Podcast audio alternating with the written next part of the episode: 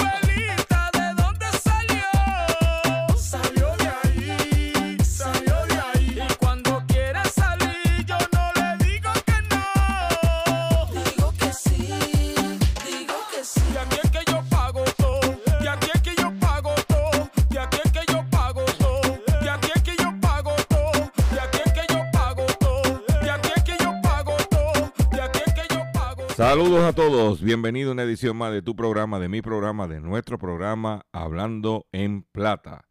Hoy es miércoles 23 de junio del año 2021 y este programa se transmite por el 610 AM y el 94.3 FM Patillas, Guayama, Calley. Por el 1480 AM y el 106.5 FM Fajardo, San Juan, Vieques, Culebra, and the US and British Virgin Islands.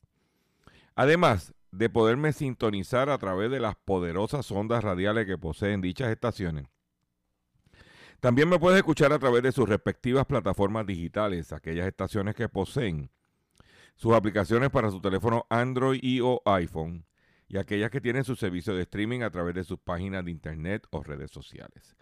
También me puedes escuchar a través de mi Facebook, facebook.com, diagonal Dr. Chopper PR. También eh, puedes escuchar el podcast de este programa a través de mi página drchopper.com. Las expresiones que estaré emitiendo durante el programa de hoy, Gilberto Arbelo Colón, el que les habla, son de mi total y entera responsabilidad.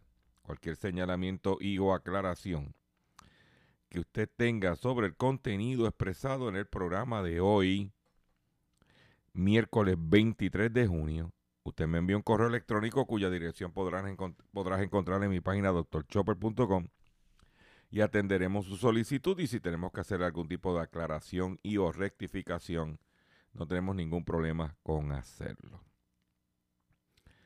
Eh, hoy, como de costumbre, tengo un programa robusto de contenido, de mucha información para ustedes. Y los invito a que se registren en mi Facebook. Estoy a ley de 200 algo para llegar a los 25 mil personas registradas en nuestro facebook.com diagonal Dr. Chopper PR. eh, que es un logro gracias a todos ustedes. Vamos a comenzar el programa inmediatamente de la siguiente forma porque tengo mucha información. Hablando en plata, hablando en plata. Noticias del día. Vamos a comenzar con las noticias que tenemos confeccionadas para ustedes en el día de hoy. Eh, y la primera noticia que tengo es la siguiente. Importante que los consumidores estemos al tanto de lo que está pasando. Y es proponen eliminar la multa de 15 dólares para por transitar sin balance por los peajes en la isla. Sería sustituido por una multa única de 25 dólares, que es lo que están proponiendo, una multa de 25 dólares. Dice que el proyecto radicado por el representante del Partido Popular Democrático, Ramón Luis Cruz Burgo, de allá de, de Yabucoa, Humacao, de allá del distrito de donde está X61 Radio, propone eliminar la multa de 15 dólares medida emitida por transitar por los peajes en Puerto Rico sin balance en las eh, cuentas de AutoExpreso. Y lo que pretende es que si pasa por un peaje te dan 15 dólares. Si pasa por el otro, por ejemplo, si tú vienes de San Juan y vas para Patilla, pasas el de Cagua Sur y no tienes balance, 15 pesos. ¿Ok? Después pasas el de Guayama. Primero, el primero que está allí en Salina, perdóname, 15 pesos más. Y después cuando llega a Guayama, 15 más. Son 45 dólares. Lo que están hablando es si no tiene balance, va a ser una multa única de 25 dólares. ¿Ok? Eh, y eso es lo que se está proponiendo. El proyecto de la Cámara 863 dice que busca eliminar la multa de 15 dólares emitida cada vez que pasa por un, un peaje para sustituirlo por una penalidad inicial anual de 25 dólares y el cobro de los peajes correspondientes. Eso lo cobran en la tablilla cuando vas a renovar. Yo, la política que yo tengo es me, recargar para mantener un balance adecuado y evitarme problemas. Por otro lado, el Senado de Puerto Rico aprobó ayer el proyecto de salario mínimo con un primer incremento a 9 dólares la hora. También crea la Junta Evaluadora del Salario Mínimo para su evaluación periódica. Se aprobó el Senado a 9 dólares la hora el gobernador dijo que está inclinado a convertir el proyecto de ley si llega al escritorio. Yo entiendo que en este momento, no importa si ponen 9 dólares la hora, hay problemas de reclutar empleados, porque dice crisis por falta de trabajadores. Secretario de Trabajo anticipa la contratación de personal importado mientras realiza ferias de empleo en toda la isla. O sea que nos van a traer trabajadores importados porque la gente de aquí no trabaja. Claro, a esos trabajadores importados lo que van a querer pagar es una miseria, pero tienen que pagarle alojamiento que cuando viene a ver le va a salir más caro. El trabajador puertorriqueño lo que quiere es que se le pague justo con sus beneficios. Y quiero decirte que decirle algo, si, si el gobierno fuera astuto, derogaba la reforma laboral como estaba antes, donde le pagas el overtime, donde le das la permanencia, ese tipo de beneficios, le das plan médico, le, le das... Yo te garantizo que la gente va a ir a trabajar. Lo que pasa es que mucha gente, como he dicho anteriormente, se quedó en la calle con la pandemia los dejaron en la calle y entonces la persona empezó a buscársela y virar para atrás después que me la estoy buscando. Trabajando para mí, después para virar para atrás, a menos que tenga un plan médico, etcétera. Inclusive en Estados Unidos hay, en, Texas, déjenme buscar la información, que le, están dando a, chamaquitos jóvenes, le están dando eh, a administrar eh, restaurantes de comida rápida porque no, no aparecen empleados. Dice aquí lo siguiente. Estoy compartiendo. Dice Texas fast food chain paying teenagers $50,000 salaries, to manage restaurant amid labor shortage. ¿Eh? de la cadena Chicken Fingers ¿eh? está pagando a 12 dólares la hora y después los promueve a gerentes si funcionan bien y tienen mucha maquito.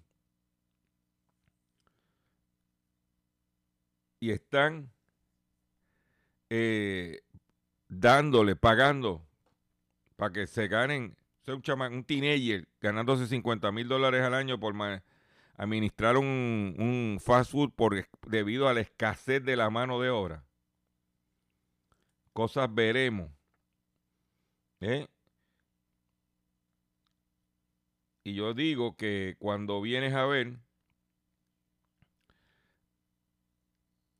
eh, y eso que se, en, septiembre 4 se acaban los beneficios del desempleo. E, el desempleo agrandado. Están, hay ofertas de empleo, pero no quieren porque lo que le están pagando a la gente es no es adecuado para su expectativa para sobrevivir, primero. Y segundo, no hay beneficio. Pero esa es la realidad que hay. Y eso es lo que acaban de subir, el eh, proponer el salario mínimo a 9 dólares. Esperamos que eso pues, ayude un poco a la gente. Ya hay muchos negocios que están pagando más de 9 dólares la hora para poder tener personal.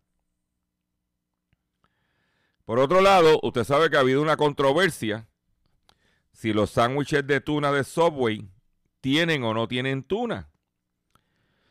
Un consumidor hizo un, un análisis y encontró que no tenían tuna, ya Subway salió y pataleteó, pero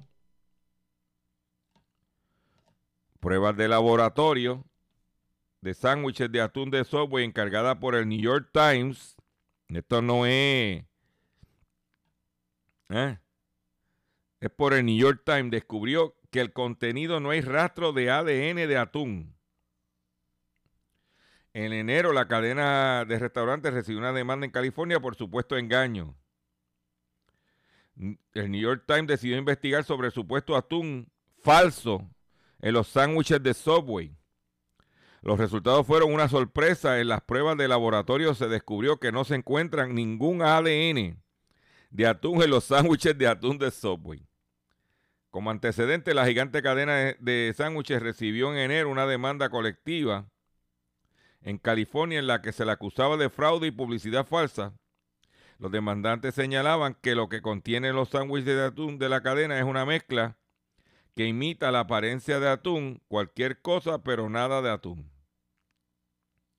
El New York, Times, adquirió más de 60 eh, pulgadas de sándwiches de atún Subway de tres tiendas de Los Ángeles y luego encargó un análisis en un laboratorio especializado en prueba de pescado. En los resultados se descubrió que no había ningún rastro de atún. O sea que lo que te estaban vendiendo era placebo, una mezcla de supuesto atún que no tiene atún en Subway. Después se pregunta por qué Subway está teniendo problemas. Aquí están cerrando, a cada rato cierran uno de los que habían por ahí. Mm. Pero te la dejo ahí. En una noticia positiva para el consumidor es que uno de los problemas, uno de los una de las causantes de que la, el precio de la carne de res o carne roja, inclusive carne de cerdo también, pero especialmente la carne de res, ha subido es por la cuestión lo que se llama oferta y demanda. Y Argentina, uno de los principales exportadores de carne de res del mundo, había decidido para tratar de lograr bajar los precios internamente en el país, suspender las exportaciones lo que hizo fue que al suspender a Argentina las exportaciones de carne de res, el precio de la carne de res en el mercado mundial aumentó, pero en Argentina bajó. Pues Argentina acaba de anunciar que rehabilita la exportación de carne vacuna, pero con restricciones. El gobierno argentino anunció en el día de ayer que tras un mes de cierre de las exportaciones de carne vacuna, rehabilitará los envíos al exterior, pero con restricciones, con el objetivo de garantizar el abastecimiento doméstico a precios razonables. La medida fue anunciada por los ministros de Desarrollo Productivo Matías Cufas y de Agricultura Luis Basterra, tras una reunión con representantes del sector de, de la producción ganadera, los frigoríficos y los exportadores en la que participó el presidente argentino Alberto Fernández. El gobierno había dispuesto el 20 de mayo el cierre de las exportaciones por plazo de un mes para evitar, eh, para que bajara los precios a nivel local. O sea, si tengo mucha carne, voy a tener que bajar los precios para venderla porque si no la pierdo. Y esa fue la estrategia del gobierno. Ahora le está diciendo a lo le está diciendo a la industria de la carne a los componentes de la industria, yo te voy a dejar exportar, pero tú tienes que mantener unos precios asequibles para la población local. Los exportadores que están desesperados por exportar, valga la redundancia, porque la moneda argentina versus el dólar está bajita. Lo que quiere decir es que si yo exporto en dólares, cuando me lo paguen esos dólares y lo cambie a Argentina, en dólares, en, en moneda argentina, peso argentino, voy a tener un beneficio. A lo mejor no me lo gano todo en la carne, pero me lo gano en el intercambio de moneda, de la divisa, que es una transacción legítima financiera. Y eso es lo que acaba de suceder. Eso nos ayuda para que los precios pues mantengan, bajen algo. ¿Mm? Por otro lado, la eh, problemática que hay con los microprocesadores, con los chips en el sector electrónico, en el vehículo de motor, eso está grave. ¿Ok? Eh, según pronósticos, eh, varias gente que he consultado de la industria automotriz en Puerto Rico, de 12 mil unidades que se vendieron en el mes de mayo, debido a la escasez de inventario, estamos hablando que en Puerto Rico, según los expertos, los que están en la industria, que nosotros consultamos, que el mes de junio llegaría a 8 mil unidades. O sea que eh, habría, una merma de 4 mil unidades menos que en el mes de, de mayo. Y por otro lado, una, una, entidad que va a coger un golpe fuerte gubernamental por debido a la escasez del inventario de vehículos de motor va a ser el CRIM. Porque para julio, finales de julio, se paga el impuesto al inventario en, el, en, el, en, el, en lo que tiene que ver con vehículos de motor. Los dealers a final de julio del inventario que le quedó tienen que pagarle al, al CRIM. Y cuando no haya inventario para pagar, el CRIM va a recaudar menos por concepto de inventario, valga la redundancia, por, los, de los vehículos de motor. O sea que ese es el efecto que va a tener esta situación. Pues los plazos de entrega de chips siguen aumentando y empeora la escasez. las industrias con escasez de chips, desde los fabricantes de automóviles hasta los de la electrónica de consumo, tendrán que esperar un poco más para obtener los componentes, ya que los retrasos en la entrega de pedidos continúan empeorando. Los plazos de entrega, es decir, el tiempo entre el momento en que se realiza el pedido de un semiconductor y se recibe, aumentó de 7 días a 18 semanas en mayo con respecto al mes anterior, una señal de que las dificultades de los fabricantes de chips para mantenerse al día con la demanda está empeorando, según una investigación del Susquehanna Financial Group. Esa brecha que ya es el plazo de entrega más largo desde que la empresa comenzó a analizar los datos en el 2017. Es más, es más de cuatro semanas mayor que el máximo anterior que en el 2018. Los inversionistas observan los plazos de entrega en busca de pistas sobre las tendencias de la demanda, pero también como una señal de que los usuarios de chips pueden entrar en un pánico y pedir demasiado, lo que significa que la industria se dirige hacia un exceso de oferta. ¿Mm? Pero lo que está pasando es la problemática, lo que es para teléfonos celulares, hasta juguetes electrónicos. Todo eso, es- hay un- una escasez. En otra noticia, esta es positiva para los consumidores, y es que Estados Unidos y Brasil limitarían la producción de etanol en los próximos meses. ¿Y por qué digo que es positivo? Porque el- si Estados Unidos y Brasil, que son de los principales productores de etanol del mundo, deciden limitar la producción más de, ese, de esa materia que va, que se convierte en etanol, como en el caso de Brasil, que es la caña de azúcar, como principal eh, rubro para hacer etanol, y en el caso de los Estados Unidos, el maíz, pudieran entonces o estabilizar el precio o empezar a bajar. ¿Ok? Pues Estados Unidos y Brasil, los dos principales productores de etanol del mundo, podrían reducir su producción en los próximos meses debido al aumento del costo del maíz y el azúcar, como lo acabo de mencionar. La escasez de maíz y azúcar está repercutiendo en los costos del etanol, lo que hace que los productores se muestren reacios a aumentar la producción y que los precios de la gasolina también suban.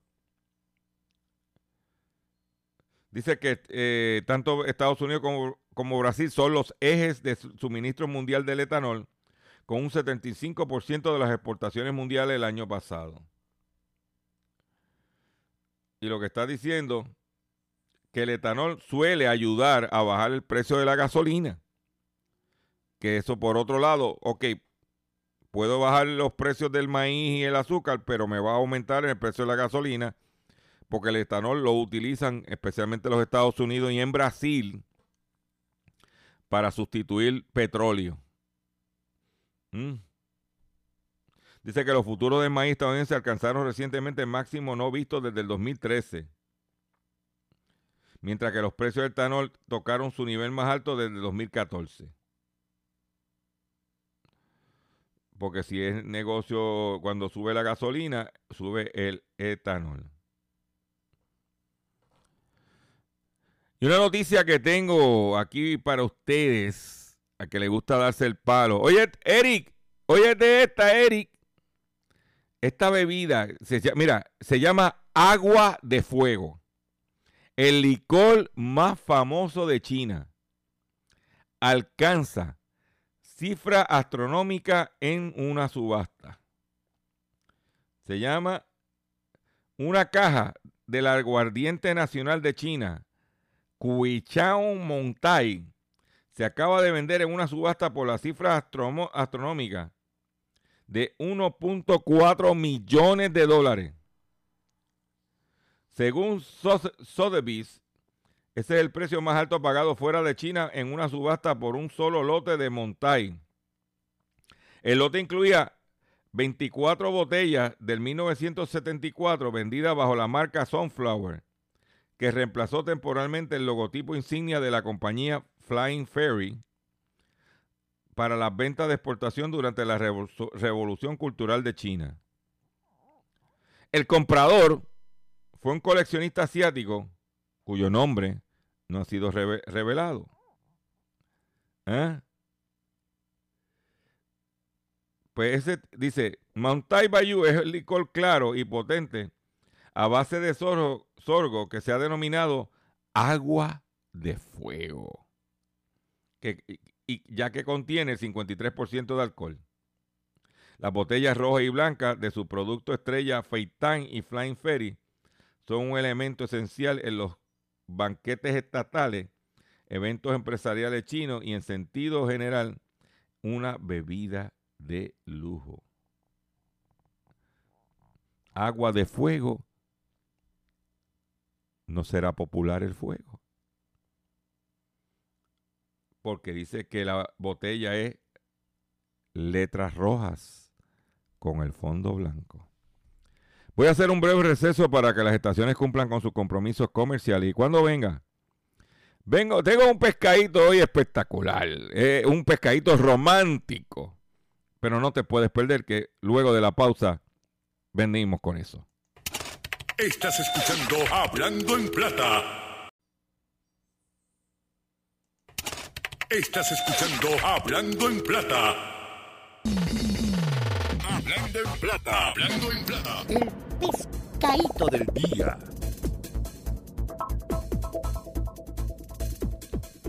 Señores, el pescadito de hoy, miércoles 23 de junio del año 2021, es el siguiente. Yo quiero que usted, eh, individuo o viejo verdoso, como dicen por ahí, que se tira el tintecito de pelo, se pone el chango blossom y ahora, y ahora se pone a chatear por el internet. Ah, Se cree que es un papizongo. Pues te voy a decir lo siguiente. Este es un individuo y dice la nota, dice, fui un idiota. El británico que perdió 250 mil dólares, víctima de una boda falsa en Ucrania. Un hombre británico que trabajaba en una organización benéfica se comprometió con una joven ucraniana. Pensaba que estaba a punto de construir una nueva vida en Ode- Odessa, pero estaba equivocado. ¿Ah?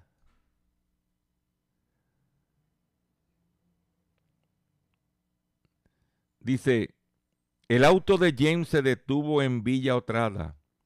El hombre de 52 años hab- había estado esperando este momento durante meses. Estaba emocionado de ver a su prometida Irina, esperándolo afuera del restaurante en la costa del Mar Negro de Ucrania. Ella, 20 años más joven que él, lucía glamurosa, con el cabello rubio recién salida de la peluquería. No muy lejos estaban los que Jane pensó que eran los padres de Irina y 60 invitados también vestidos de punta en blanco. James salió del auto y la multitud que esperaba comenzó a aplaudir. Era julio del 2017, el comienzo de un, verano caluroso en Odessa. Las mesas estaban puestas en la terraza de Villa Otrada con vista al mar. Momentos después, James e Irina dijeron sus votos matrimoniales bajo una arcada de flores.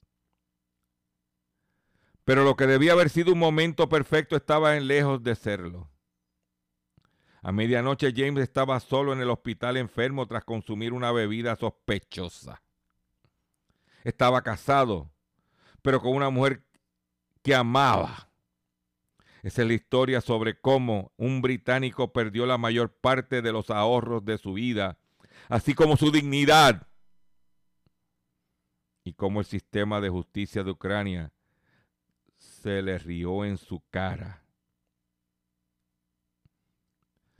James no es su verdadero nombre.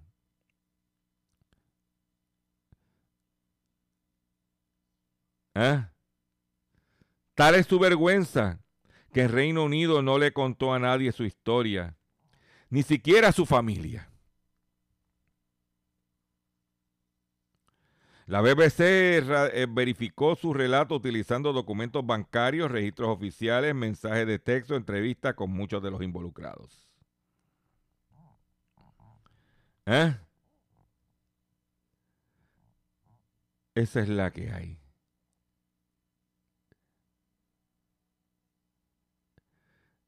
para que tú lo sepas.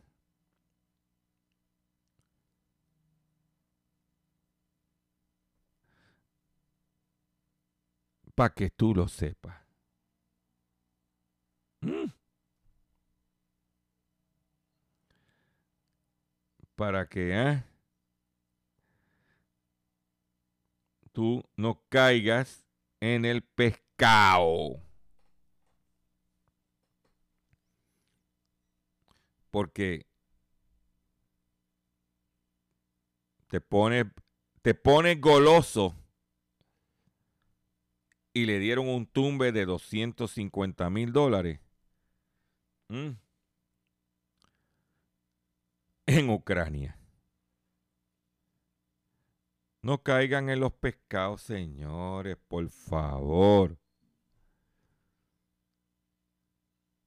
Y para ti, que estás considerando hacer una de esas barbaridades, ¿eh? quiero que escuches esto. Yo encontré a mi mujer con otro hombre. Yo le dije qué pasó y ella me contestó.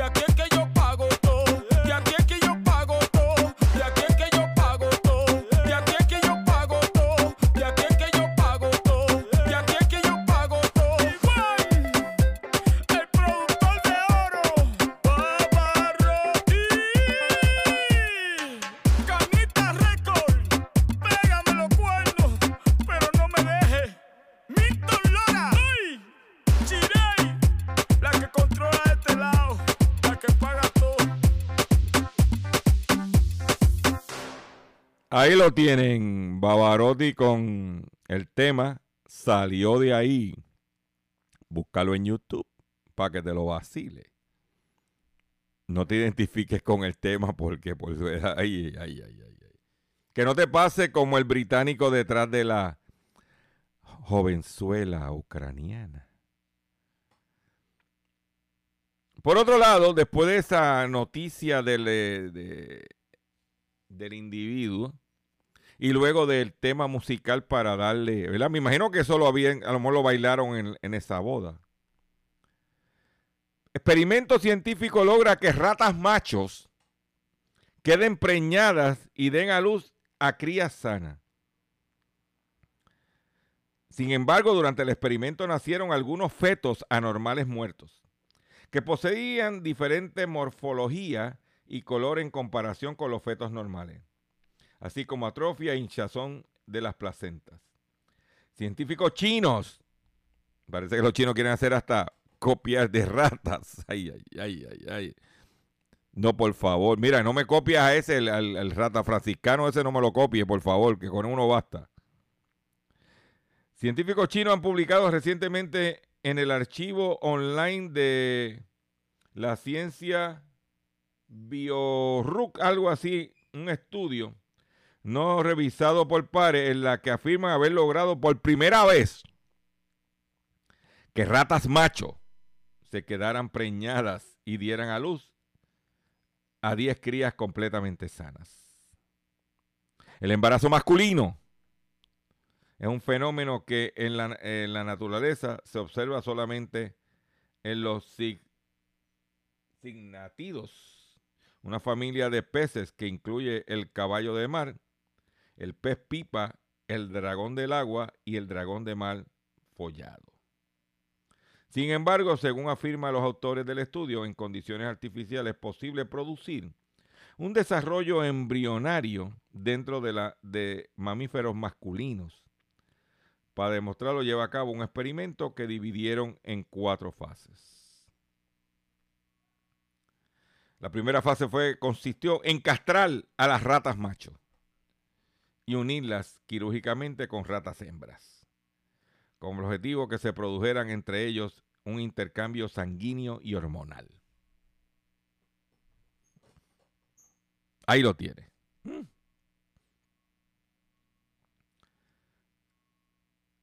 Ay, ay, ay, ay, ay, ay, ay, ay. Por otro lado, usted sabe que se ha estado anunciando eh, problemas con las líneas aéreas, con cancelación de vuelos, por no haber suficientes pilotos. ¿Ok? Y hay que recordar que estas líneas aéreas en el pasado empezaron a retirar y a votar pilotos. ¿Ok? Y esos pilotos, después que los votaron, ahora le hacen falta.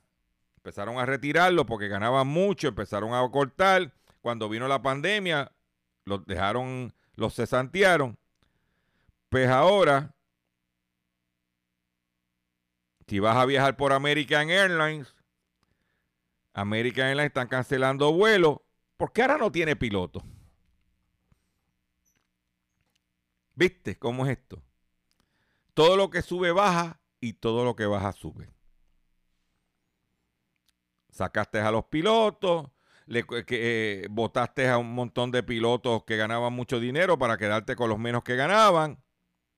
¿Y qué pasa? Que esos menos que ganaban, cuando vino la pandemia, los dejaste en la calle. Cuando empezó a recuperarse, otras líneas aéreas se lo piratearon.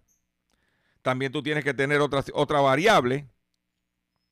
Y es que una de las entidades que más pilotos generaba para la industria privada era la fuerza, la, fuerza aérea de los Estados Unidos, el Air Force. El Air Force era como el semillero de pilotos comerciales.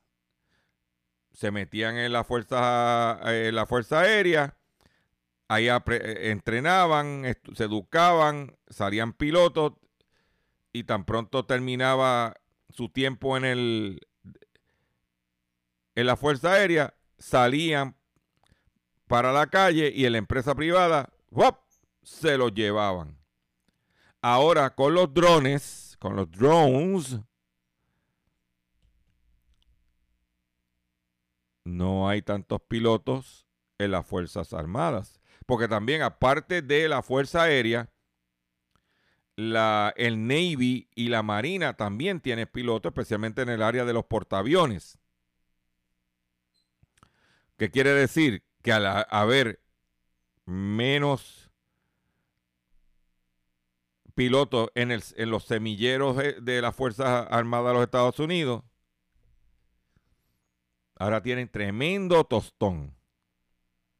Y ser piloto tampoco es llamar a Roberto Driving School. ¿Eh? No, eso tiene que estudiarlo, eso cuesta dinero. Y muchas de esas eh, entidades privadas de, dan, de aviación no hay beca, no hay, no, y, y la beca que te dan no da. Tiene que, te, o sea, que no está fácil. Pero ellos se tiraron, se dieron un tiro en el pie y ahora están, como dicen por ahí, lo barato siempre sale caro.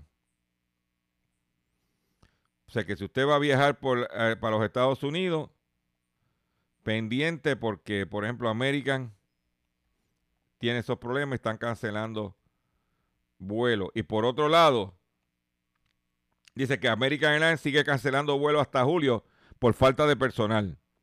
American Airlines canceló este fin de semana al menos mil vuelos agendados para junio en medio de problemas de falta de personal y el incremento de los viajes. Los vuelos anteriores fueron pospuestos para julio y la recomendación es que antes de llegar al aeropuerto para sus viajes, los clientes verifiquen el estatus de reservación. ¿Ok? Para que usted lo sepa.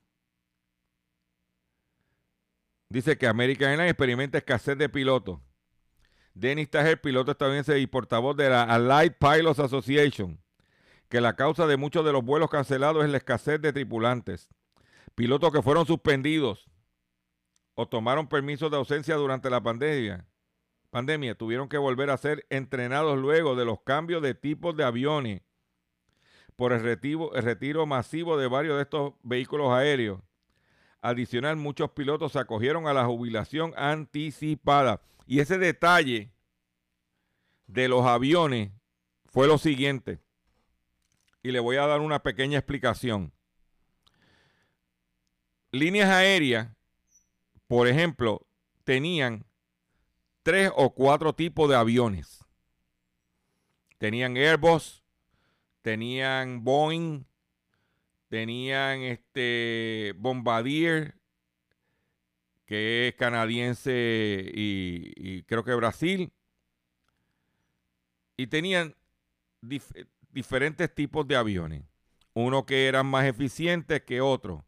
Estaba el Boeing 747 MAX, que había tenido problemas, pero lo estaba incorporando. Entonces, cuando vino la pandemia, tuve que reducir la flota y para tener menos empleados, lo que voy a hacer es que voy a eliminar y de cuatro tipos de aviones que tenía, me voy a quedar con dos. Los otros dos los voy a sacar de circulación. Los mecánicos de esos dos aviones los voy a sacar también. Los pilotos entrenados para esos dos aviones los voy a sacar también.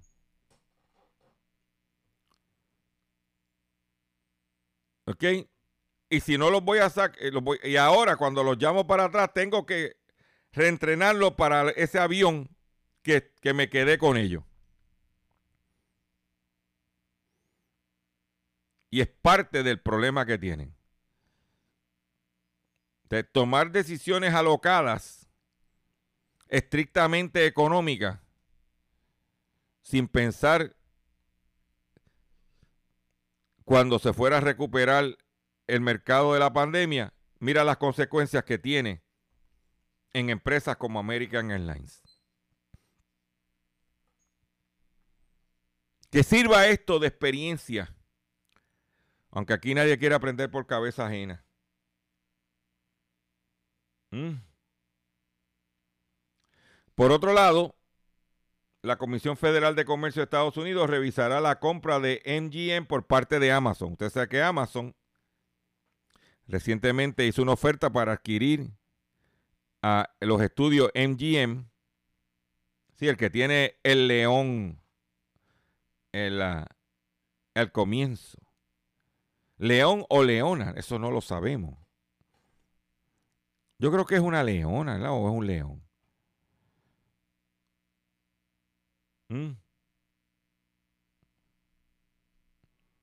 La Comisión Federal de Comercio de Estados Unidos será el organismo encargado de llevar a cabo la pertinente revisión de la operación de la compra del estudio de Hollywood MGM por parte de Amazon, según publicó este martes el Dow Jones, que citó fuentes cercanas a la situación.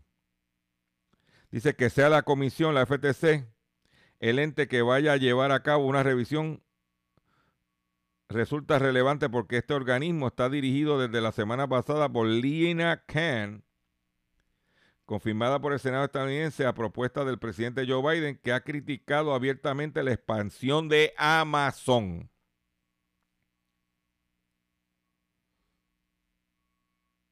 Mm. De que lo que están diciendo es que, oye, Amazon se lo quiere comprar, comer todo y nosotros estamos velando. Y sigue comprando contenido. Pero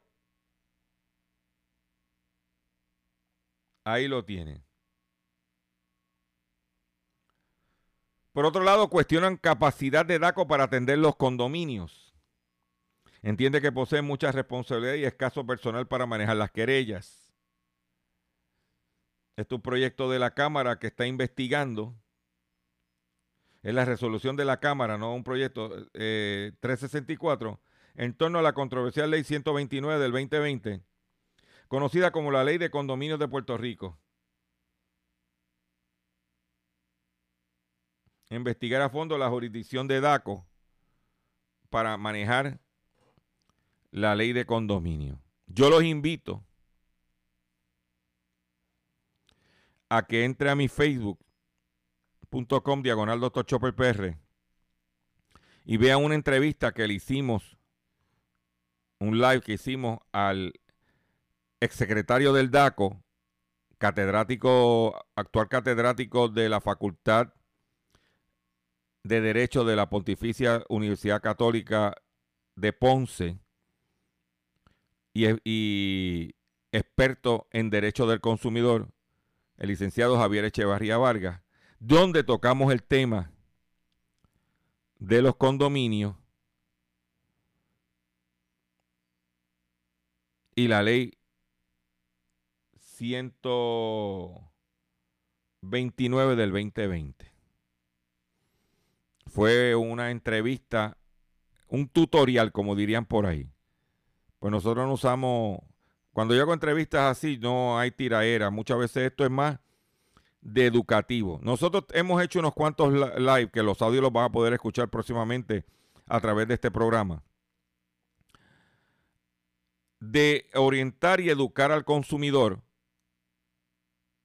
Porque la forma de evitar llegar a DACO con los recursos limitados que tiene DACO, es importante evitar que los consumidores lleguen a DACO. Y la mejor forma de hacerlo es educando al consumidor para que el consumidor tome las medidas preventivas adecuadas y evitar tener que acudir a DACO. Porque criticar a DACO que, no tiene recursos, eso todo el mundo lo sabe. Lo, ¿Entiende? Lo que pasa es que como yo manejo lo que está hecho, pues orientando y educando al consumidor, que ha sido el norte del proyecto drchopper.com desde su inicio hace 17 años atrás. Y por eso hemos estado haciendo unos live de diferentes temas con el único propósito de que cuando usted tenga una situación, déjame ir al Facebook o a, YouTube de Dr. Chopper, que ahí está la contestación. Bueno, me esté mandando mensajes de texto o mensajes por DM, que no, yo no de contesto mensajes por DM a nadie. Usted quiere, yo contesto mensajes por correo electrónico, cuya dirección podrás encontrar en mi página doctorchopper.com. Atención consumidor, si el banco te está amenazando con reposer su auto o casa por atrasos en el pago. Si los acreedores no paran de llamarlo o lo han demandado por cobro de dinero. Si al pagar sus deudas mensuales apenas le sobra dinero para sobrevivir, debe entonces conocer la protección de la ley federal de quiebra. No esperes un minuto más y solicito una orientación confidencial. ¿eh? Llamando ahora mismo al 478-3379. Proteja su casa, auto y salario de reposición y embargo. Oriéntese, sí, sobre su derecho a un nuevo comienzo financiero. En el 478-3379 te vas ahí te vas a, ese es el teléfono del bufete García Franco y Asociados, que es una agencia de alivio de deuda que está disponible para orientarle gratuitamente sobre la protección de la ley federal de quiebra. No esperes un minuto más. Llama ahora 478 3379 478 3379. Ahora mismo. De seguro hoy cuando llegues a tu casa la comida estará lista. De seguro tendrás alimento en la alacena para ti y tu familia. Sin embargo, para muchas personas viviendo con VIH-Sida, no es tan seguro tener la alimentación adecuada para sobrellevar su condición. Por eso, estamos seguros de que tu ayuda será una realidad. Organiza hoy un recogido de alimentos y comunícate con Bill's Kitchen al 787-754-6525. Con muchos granitos, llenamos el caldero. Y para culminar el programa de hoy, una noticia que salió publicada en los medios aquí, de que los autos usados, muchos de los autos usados están más caros, los precios están más caros como si fueran nuevos.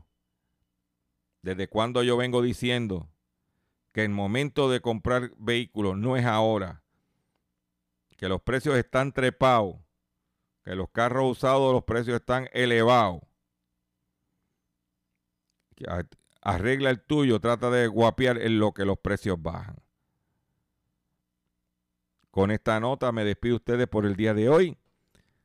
Te agradezco su paciencia, le agradezco su sintonía. Los invito a que visiten mi página drchopper.com. También regístrate en mi Facebook, facebook.com diagonal drchopperpr. Y me despido de ustedes hasta mañana, si Dios lo permite, en otra edición más de ¿Cuál es? Hablando en plata. Yo encontré a mi mujer con otro hombre.